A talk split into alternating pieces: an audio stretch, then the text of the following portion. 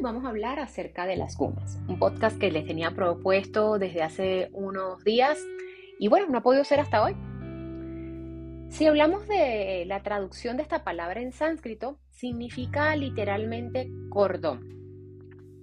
El Bhagavad Gita lo define como que es la calidad más sutil de la naturaleza y que existe en todos los seres vivos en varios grados de concentración y combinación y que se mueven en tres niveles, en el físico, en el emocional y en el mental. Son tres cualidades de las que está compuesto el universo y que por supuesto está presente en cada uno de nosotros. ¿Cuáles son esas tres gunas? Tama, Sattva y Raja. Te voy a explicar un poco cuáles son las características de cada una de estas tres gunas, eh, cuáles son los términos que nos permiten definir si somos una persona tamásica, sádvica o rajásica. A la persona tama eh, lo mueve la inercia, eh, la materia, eh, la ignorancia, la oscuridad. Une ese espíritu de ignorancia y pereza y son personas que presentan, por ejemplo, un sueño excesivo hace que tengamos un movimiento descendente, eh, que tengamos desintegración, que nos sentamos decaídos. Una persona tamásica es el resultado de su propia ignorancia. Eh, no le interesa aprender, no tiene ningún interés por aprender cosas nuevas eh, y generalmente son personas que postergan y que mm, piensan que siempre habrá más tiempo. Eh, llevan, consumen mucho tiempo tratando de cambiar esa actitud y ese eh, pensamiento y por supuesto eh, al final tienen una actitud de autodestrucción. Esas son cualidades de esa persona tamásica.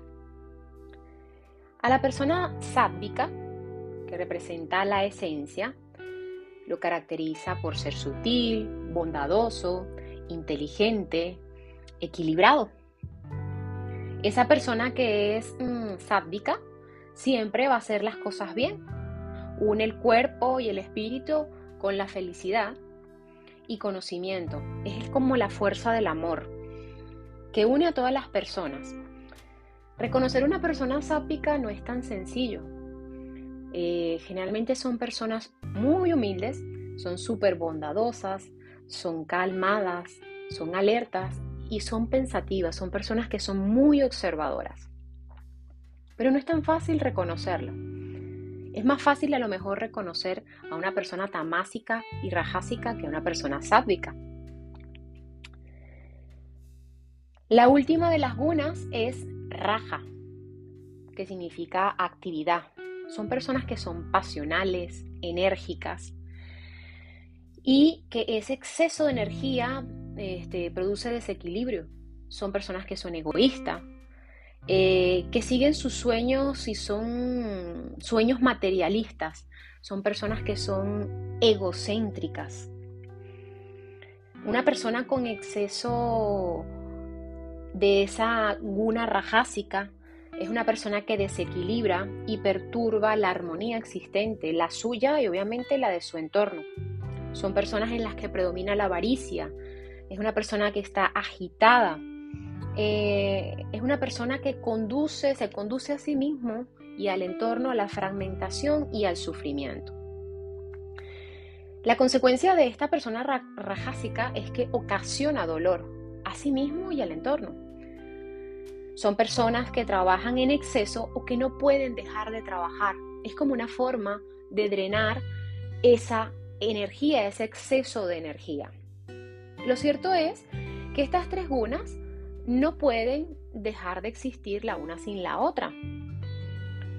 son filamentos que se van uniendo en nuestro universo, en el universo en el que vivimos, pero que la base de todo esto es tener un equilibrio entre las tres no es el blanco y el negro, son los matices, o sea, es coexistir con esas tres gunas, tamásicas, sádvicas y rajásicas. El Bhagavad Gita nos dice que la conquista de las gunas es decir, que podamos lograr ese equilibrio, nos lleva a la felicidad eterna. Y que cuando te das cuenta de que puedes conquistarla, te liberas del nacimiento, del envejecimiento, de la enfermedad y de la muerte. Es decir, te liberas. Ocurre esa iluminación. Y me gustaría compartir contigo una asana, eh, la cual representa bastante bien eh, eh, estas tres gunas, y es la que conocemos con el nombre de Trikonasana o postura del triángulo. Esto lo leí hace poco en, un libro grandioso eh, que me permito citar, que es el Yoga y sus mitos. Son 45 historias que hablan desde el punto de vista mitológico, eh, las asanas en yoga. Y mm, me tomo eh, de este texto lo que representa o cómo están representadas estas gunas en esta postura del triángulo. En la postura del triángulo, el yogi eh, intenta que cohabiten las tres energías fundamentales, estas tres gunas de las que estamos hablando. Tama es la fuerza de resistencia que convive con Raja, el impulso de movimiento, y eso es lo que nos permite formar la base estable de ese triángulo sobre la que el yogi podrá alcanzar el equilibrio sápdico, simbolizado por el vértice del triángulo. Pero ese equilibrio es precario. En Trikonasana, el yogi debe procurar armonizar sus apoyos en el suelo y repartir su peso entre los pies antes de elevar la mirada al cielo. A través de la oscilación continua y muy ligera del cuerpo entre tamas y rajas, el yogi encontrará un momento dado sattva. El cuerpo del yogi se convierte así en un trazo entre la unión del cielo y la tierra. Es decir, para nosotros lograr esta postura del triángulo, para lograr ese equilibrio, tenemos que establecer nuestras bases, tenemos que jugar con ese equilibrio, esas tres energías que representan las gunas, para poder conectar con lo terrenal y con lo divino. Bueno, espero que hayan disfrutado de este podcast, que lo lleven un poco sobre sus vidas diarias, eh, que lo trasladen en la esterilla y fuera de la esterilla, eh, y que sobre todo también tengan presente que el predominio de cada una de estas gunas también está relacionado con la forma en cómo llevamos la vida, cómo nos relacionamos, cómo comemos, que ese será punto de otro podcast. Ha sido un placer compartir contigo a través de esta ventana, de este medio, y será hasta la próxima. Recuerda siempre respirar y sonreír. Namaste.